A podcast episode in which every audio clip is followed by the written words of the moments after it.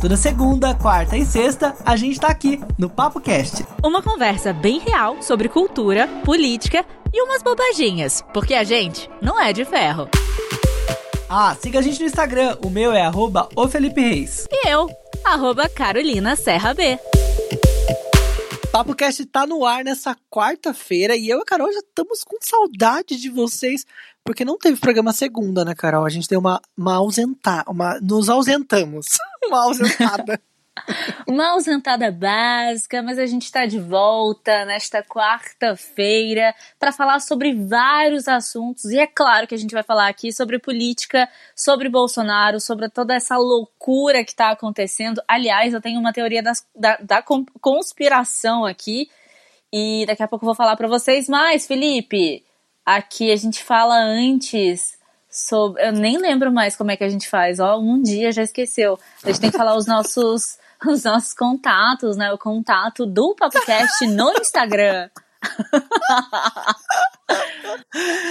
Pra seguir a gente é só ir lá em arroba o PapoCast no Instagram. Tem vários posts legais. A gente posta notícia.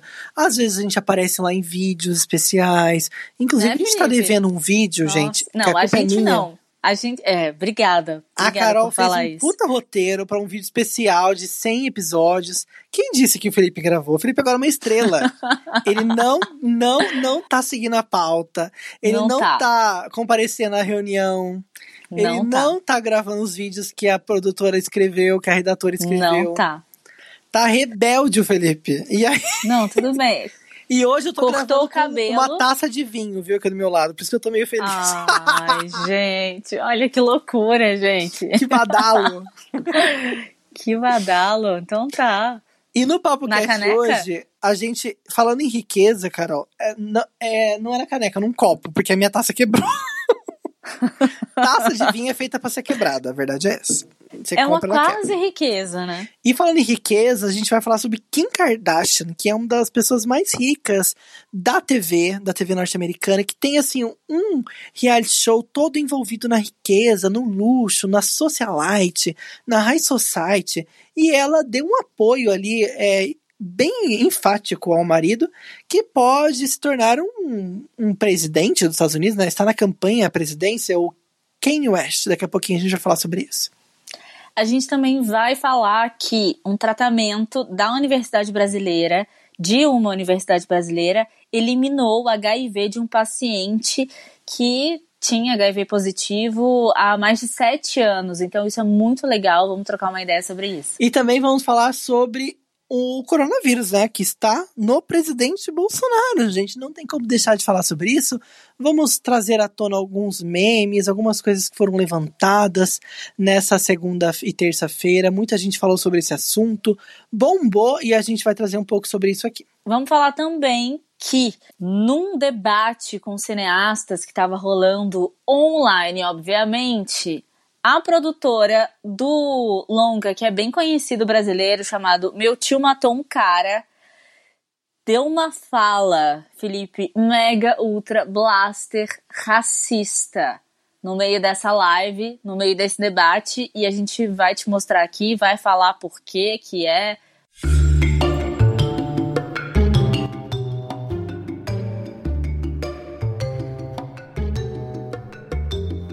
Carol, nessa terça-feira o assunto não foi outro, todo mundo só dizia a respeito do coronavírus em Jair Bolsonaro, presidente do Brasil. Virou um meme na segunda-feira à noite, né? Força coronavírus na, nos Trend Topics, concorrendo com força Bolsonaro, né? O Brasil sempre com sua divisão de esquerda e direita, de ame e odeio. E parece que isso não parou por aí não. Inclusive o Bolsonaro, quando ele foi falar sobre com a imprensa sobre o diagnóstico, ele deu uma entrevista, ele estava sem máscara. Ele participou também de outras reuniões nesse meio tempo, desde antes de sair, né, esse exame. E a ABNI, que é a Associação Brasileira de Imprensa, ela entrará com uma notícia crime no Supremo Tribunal Federal por conta do Bolsonaro ter tirado a máscara em entrevista quando foi dizer sobre o coronavírus, né? Todo mundo ficou falando sobre esse assunto, né? Dele estar tá sem máscara na entrevista. E ele infringiu, segundo a Associação Brasileira de Imprensa, é, infringiu dois artigos do Código Penal, que é o artigo 131, perigo de contágio de moléstia grave, praticar com o fim de transmitir a outrem moléstia grave de que está contaminado, ou ato capaz de produzir contágio, né? A pena é de reclusão de 1 a 4 anos e multa. E o artigo 132, que prevê pena de detenção de 3 meses a 1 ano para quem expuser a vida ou a saúde de outrem a perigo direto ou iminente. Então, o que, que aconteceu? Ele tá sem máscara desde sempre, né? Para ele, parece que estar sem máscara é um ato político e isso parece que ele deixou bem claro para todos os seus apoiadores e para todos os que trabalham com ele diretamente ou indiretamente, as pessoas ficavam com vergonha, ficavam meio sem jeito de poder colocar a máscara quando o Bolsonaro estava junto. Isso várias pessoas comentaram, saiu em vários jornais. Isso é um absurdo, né?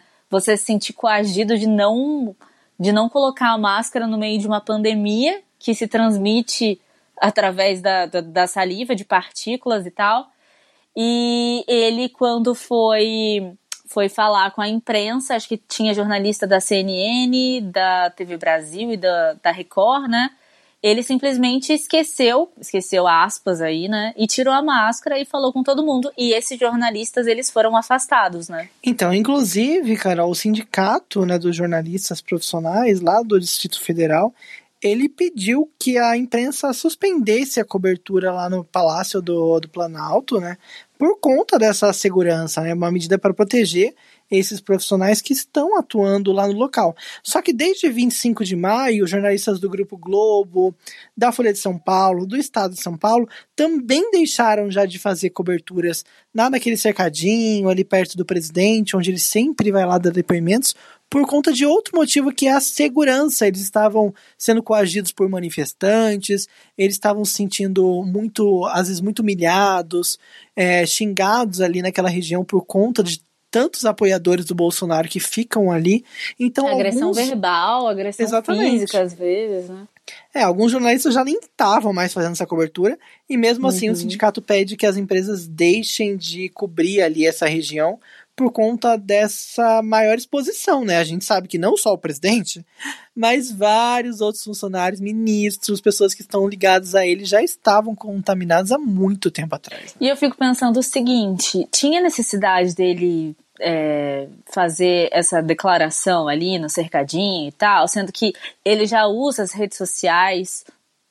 Desculpa, perdão, gente. Covid. Não é Covid.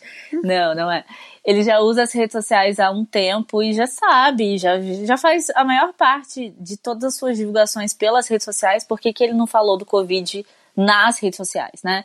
Eu fico pensando o seguinte também, outra coisa. É... Será que isso. Eu posso estar muito viajando, sei lá, mas aqui em casa todo mundo foi unânime. A hora que ele falou que estava com Covid e rindo, e rindo, porque ele ria quando ele falava que eu vou passar, eu vou não sei o quê será que ele já não teve essa bosta desse Covid? E aí se recuperou e agora tá assim, porque tem um monte de coisa acontecendo, tanto na vida pessoal quanto na vida profissional dele, e ele tá, tipo, bem pianinho, e ele vai usar tudo isso a favor dele, como um bom marqueteiro que é, usar a cloroquina e potencializar o efeito aí da, da, da, da, possível cloroquina nele. Será que não rola isso? Tipo, para ele também saberemos. sofrer um pouco, né? Para ser quase um, um mártir aí de tudo que tá acontecendo. Óbvio, a gente nunca vai saber. Mas a probabilidade disso acontecer é muito grande, eu acho. E olha, Carol, o jornal Estado de Minas levantou 15 situações em que Bolsonaro subestimou publicamente o coronavírus. A gente sabe que só não precisava nem ter levantado, a gente já lembra de várias delas. Primeiro, ele começou logo no começo dizendo que era só uma gripezinha, né? Que não se preocupa, isso aí é fantasia da mídia, não, não vai se propagar, né? Depois a facada não vai ser uma gripezinha que vai me derrubar, tá ok? Essa foi a frase.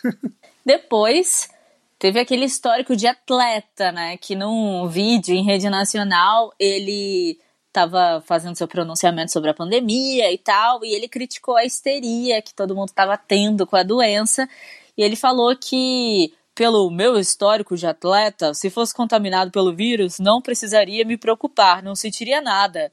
Tá ok? Na próxima foi ainda muito pior, porque quando questionado por jornalistas sobre o número imenso de mortes, né, há um tempo atrás, que o Brasil já tinha é, batido ali um recorde absurdo de pessoas que faleceram, ele simplesmente falou, e daí? Né? Quer que eu faça o quê? Né? Eu sou Messias, mas não faço milagre. Essa aí foi clássica, né? Ridículo. Também teve o caso do churrasco no palácio, né? Que mesmo evitando aglomeração, não podendo ter aglomeração, ele disse que ia fazer um churrasco no palácio com 30 pessoas, no Palácio da Alvorada. E enfim, ele disse que ia fazer um, um, churrasco no sábado lá na casa dele, vamos ter bate-papo, quem sabe uma peladinha, alguns ministros. Ah, Bolsonaro, sério. Teve também visita em comércio em Brasília, ele participou de atos pró-governo, foi em frente lá ao comando da artilharia do exército, participou de uma aglomeração em um restaurante numa cidade na região ali de Abadiane, em Goiânia. Olha, não teve menos opções de lugar para ele frequentar, viu? No meio da pandemia, todo mundo em casa, Bolsonaro só queria dar rolê. Já limpou o nariz e cumprimentou outra pessoa, deve ter comido uma melequinha também. A gente sabe como o Bolsonaro é, bem, deve, deve ser a cara dele fazer isso. E hoje também ele disse o seguinte, que acho que pode marcar aqui como o 16 ponto de vergonha alheia de Bolsonaro. Ele falou assim, ó, o Covid é igual chuva, todo mundo vai pegar um pouquinho. Ele passeou a cavalo, né? Foi um clássico também. Ele diz que morre mais gente de pavor do que de coronavírus. Sério, chocante. E falou ainda assim: alguns vão morrer afogados. Disse que a chuva tá aí, muitos vão se molhar, outros vão só. Vão, alguns vão só se molhar, né? E outros vão morrer afogados. E recentemente, também, no último sábado, ele foi no almoço na casa de um embaixador comemorar o 7 de. o 4 de julho, né? Que é uma data muito especial lá para os Estados Unidos. Ele foi nesse. É, da independência. Ele foi comemorar a independência comendo lá na casa de um embaixador. E parece que o negócio não foi muito bom, né? Porque nesse dia ele possivelmente já estava contaminado, né? Se realmente foi pegou agora. E uma outra coisa também que eu acho que é, é pra gente levantar e pra gente pensar é o seguinte: é, como é que um gestor de um país vai simplesmente ignorar o fato de que tem muita gente que não está na situação que ele se encontra, que é uma situação de privilégio, né? Que se ele espirrar ali, tem 700 médicos que, que vão bajular, que vão estar tá prontos para atender. Eu já dei o exemplo aqui do meu irmão que estava com possível Covid-19, tinha plano de, tem plano de saúde, tentou por quase uma semana fazer o exame, aquele exame lixo, que é o exame de farmácia, que deu negativo, mas o menino tava, teve todos os sintomas, provavelmente deve ser um falso negativo, porque quando você faz aquele de farmácia, o seu corpo ele já tem que ter produzido os anticorpos contra o Covid. Então, se você está recente, ele pode dar um falso negativo. E aí o Bolsonaro ele tá servido de privilégios, né?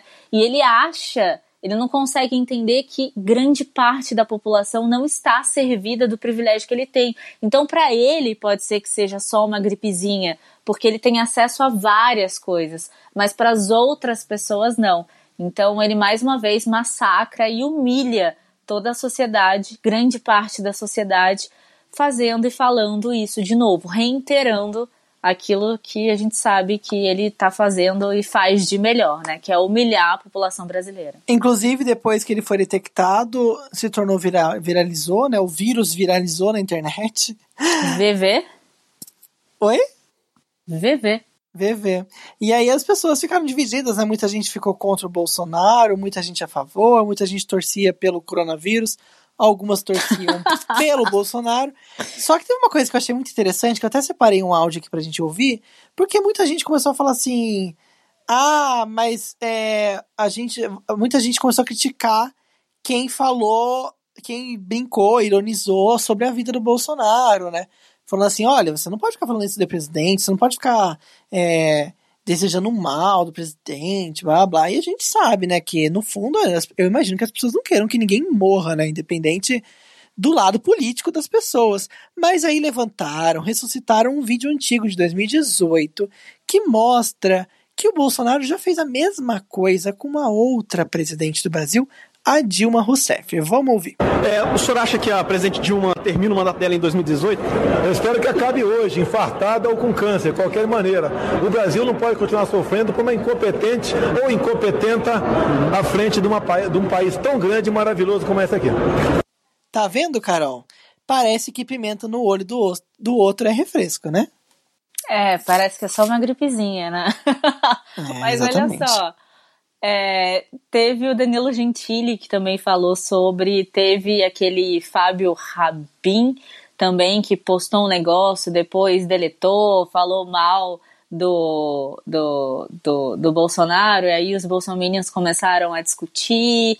Enfim, muita gente, Felipe Neto também falou que, gente, ó, a gente não pode, não pode desejar o mal, porque se a gente quer que tudo fique bem, a gente não. Enfim, um monte de coisa acontecendo, mu muita gente falando sobre, mas o fato é que o, o, Força Covid ganhou aí, eu acho que as, as hashtags Força Covid. E também a gente não quer que o cara morra, não quer que, que, que aconteça nada, a gente só quer um pouco de consciência pro cara, né? Como é que isso vem? A gente não sabe. Carol, um tratamento de uma universidade brasileira conseguiu eliminar a presença do vírus HIV num paciente que era soro positivo. Eu achei isso sensacional porque a gente está falando de um momento muito delicado da saúde do mundo todo, né? E a gente tem um case no Brasil já há muito tempo no tratamento contra a AIDS, né? A gente sabe que a AIDS, ela só acontece, né? Ela só, ela só atinge uma pessoa quando o vírus ele prossegue, né? Quando o vírus consegue tomar ali o corpo dessa pessoa. Muitas pessoas que já, que já tiveram HIV, que tiveram contato com o vírus, nunca é, tiveram a, a nunca, nunca desenvolveram a AIDS, né? Muitas pessoas elas têm contato com HIV, se tratam logo no início que descobrem que têm um contato com o vírus, elas nunca nem desenvolvem a doença, né?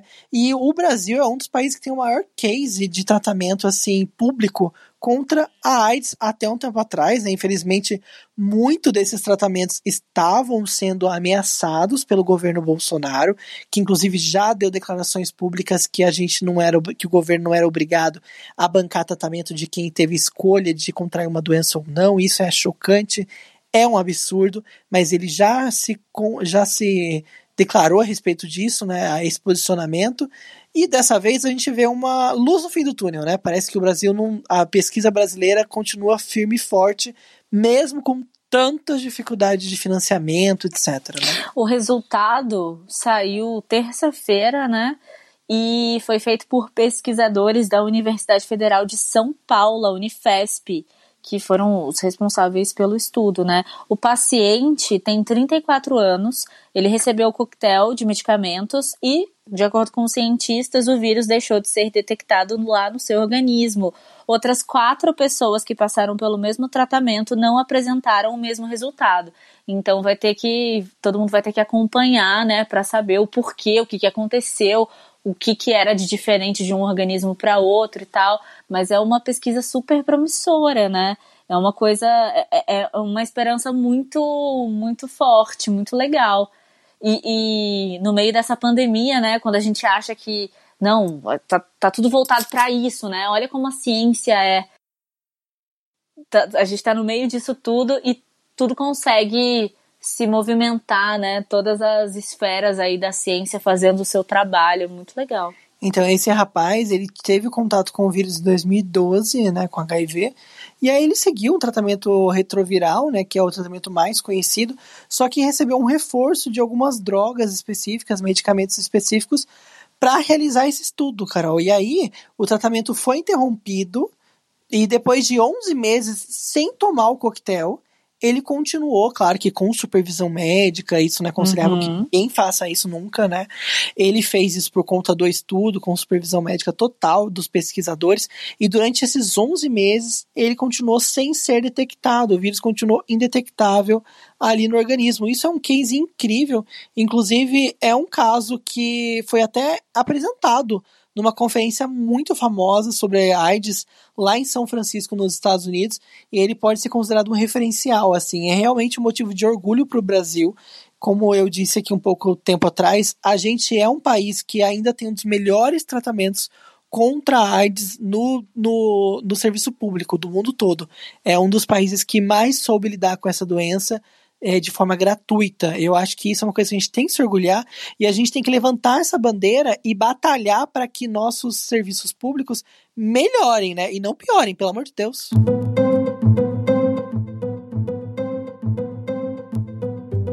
Produtora do filme Meu Tio Matou um Cara foi acusada de racismo num debate aí que estava rolando com cineastas você sabe dessa história, Felipe? Você conseguiu saber um pouco mais, ouvir o que foi falado? Porque, na verdade, estão falando que ela é acusada de racismo, né? Mas foi racismo puro, né? Todo mundo viu ali, não tem, não tem o que, o que falar. Foi racismo mesmo. Então, foi um debate online, né, que foi promovido pela Associação Profissional de Técnicos Cinematográficos lá do Rio Grande do Sul, a APT APTCRS. E aí esse debate contava com várias pessoas. Durante a live, a produtora gaúcha Luciana Tomasi, que é essa pessoa que a Carol disse que foi que trabalhou no, no, na produção do, do filme Meu Tio Matou um Cara, que é um filme bem clássico, né, brasileiro. E ela estava lá nessa live conversando. E ela pegou, Carol, e disse uma coisa muito chocante, que eu acho que assim, o jornal que a gente pegou essa notícia, evitou dizer que ela foi racista e disse que ela foi acusada. Mas se você parar para ouvir a frase que ela disse, eu acho que não há muita dúvida, né? Ela começou falando, dando um exemplo, né, sobre alguns tipos de filmes, e aí a frase é a seguinte: Ah, na verdade, vamos fazer melhor? Vamos ouvir a frase, não é melhor? Vamos. Tu tá falando com um cinema, com uma Tomasi, uma Dami, um Gerbasi, né? Um Enquim, e aí que não adianta a gente tentar fazer um filme da senzala, entende? Não seria o nosso negócio. Então, cada um tem que mostrar o que que curtia e como é que veio. Então, eu, eu acho que eu estava totalmente ambientada. Não é que eu fiquei com. Inclusive, eu tenho sangue francês também, não adianta. Então, uh, cada um faz da sua história. É um filme roots total. Então, né? Eu acho que. Não há dúvidas, né? Tirem suas próprias, próprias conclusões, né? Não há dúvidas mesmo. E aí, é, ela disse que tinha influência francesa, não sei o quê, tananã, e todo mundo ali parece que entrou na onda dela, né? Não foi só ela. É, é, ela deu a voz ao racismo, né? Mas todo mundo ali colaborou para que o racismo ficasse. Foi mais conivente, né? Foi no, super re conivente. Se retaliou, né? Exatamente. E é bizarro, né? Porque tinha só uma representante negra, que era a cineasta Mariane Ferreira, e ela estava super emocionada quando ela pôde falar sobre o assunto, porque ela ficou chocada, né? Imagino que, tipo, sendo a única representante ali, um monte de gente falando, um monte de gente rindo, porque depois que, que, que a Tomasi falou sobre, sobre isso, as pessoas começaram a rir, e ela disse o seguinte: tem duas coisas no cinema gaúcho que sempre me impressionaram. Essa coisa de mostrar uma Porto Alegre que é apenas um recorte da Porto Alegre real. Não é a Porto Alegre total ao mesmo tempo em que essa Porto Alegre é a Porto Alegre dos Tomasi, dos Gerbasi, dos Adame, Porto Alegre é também dos Oliveira Silveira. Porto Alegre é onde nasceu o 20 de novembro, que é o Dia da Consciência Negra, né?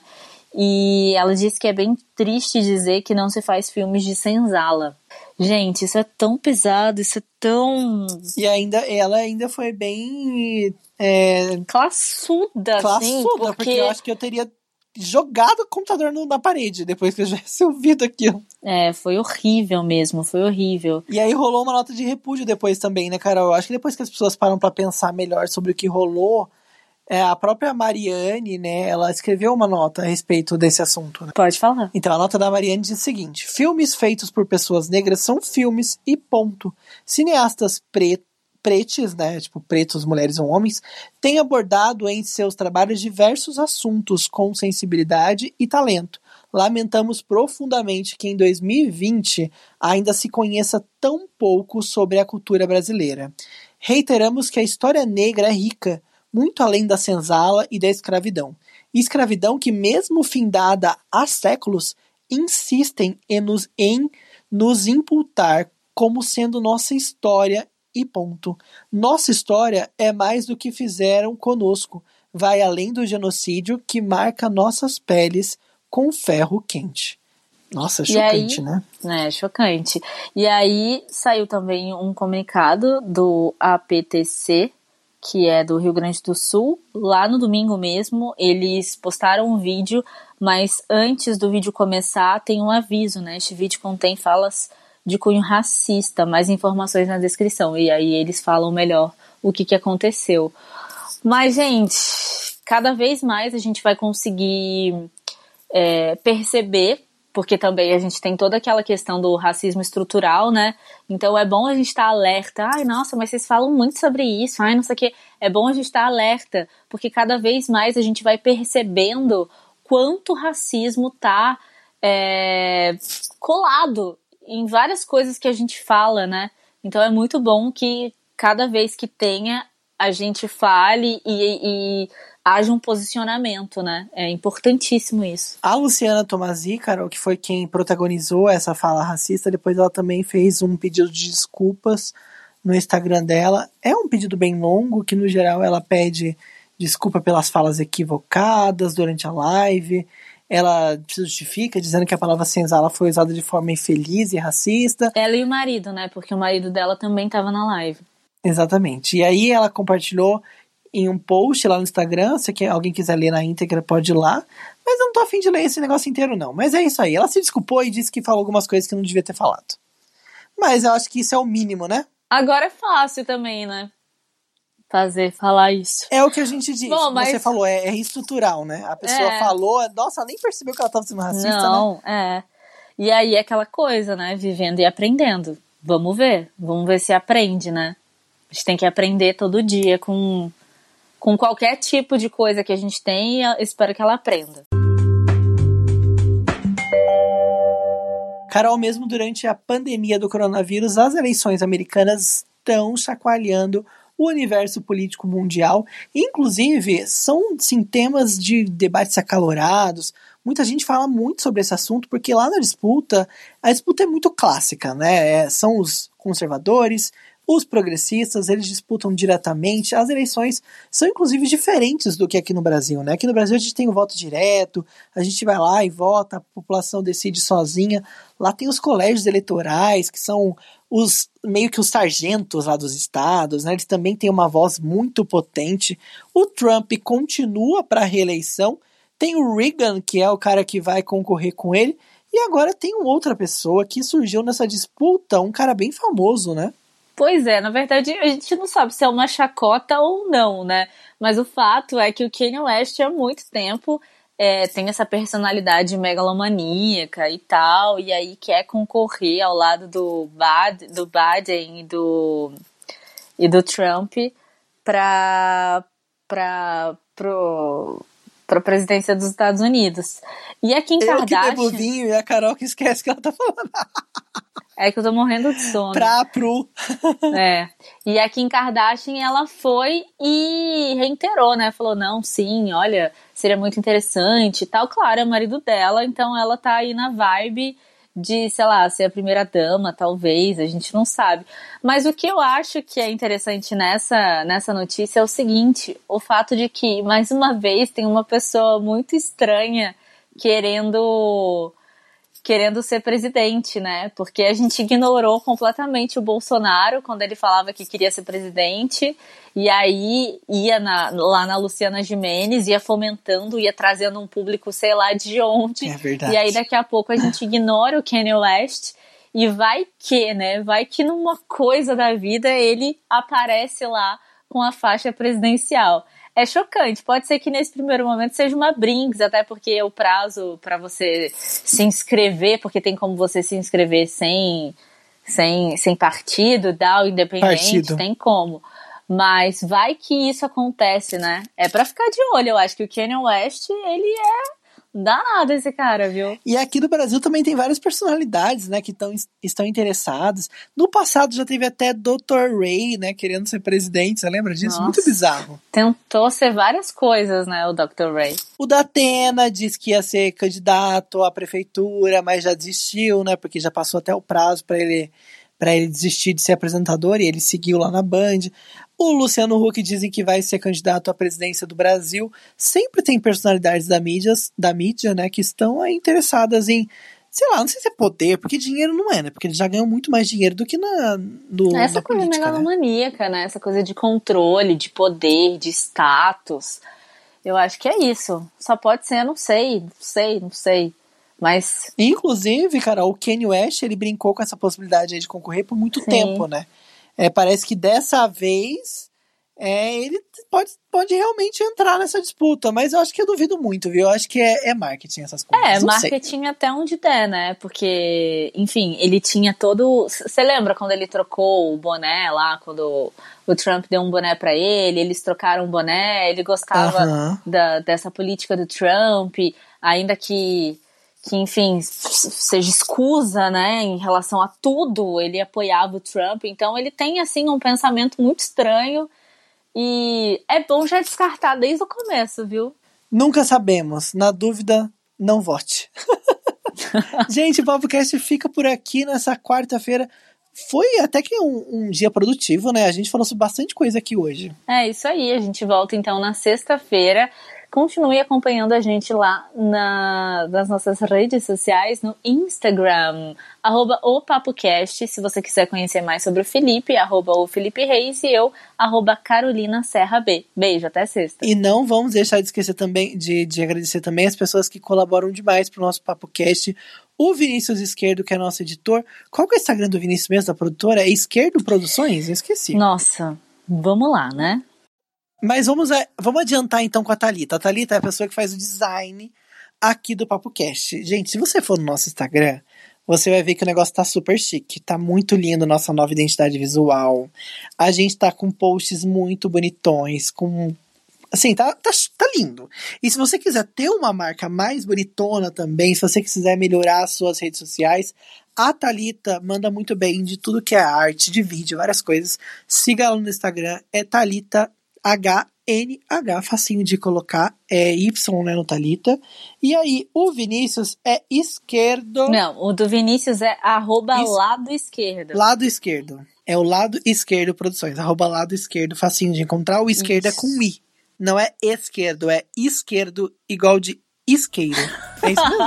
Isqueiro é com I, É, não é esquerdo. é, né? I de escola. Beijo, Carla Pérez. Carla Pérez. tchau, gente. Fui, que eu já tô muito, muito enviesado. Um beijo, tchau.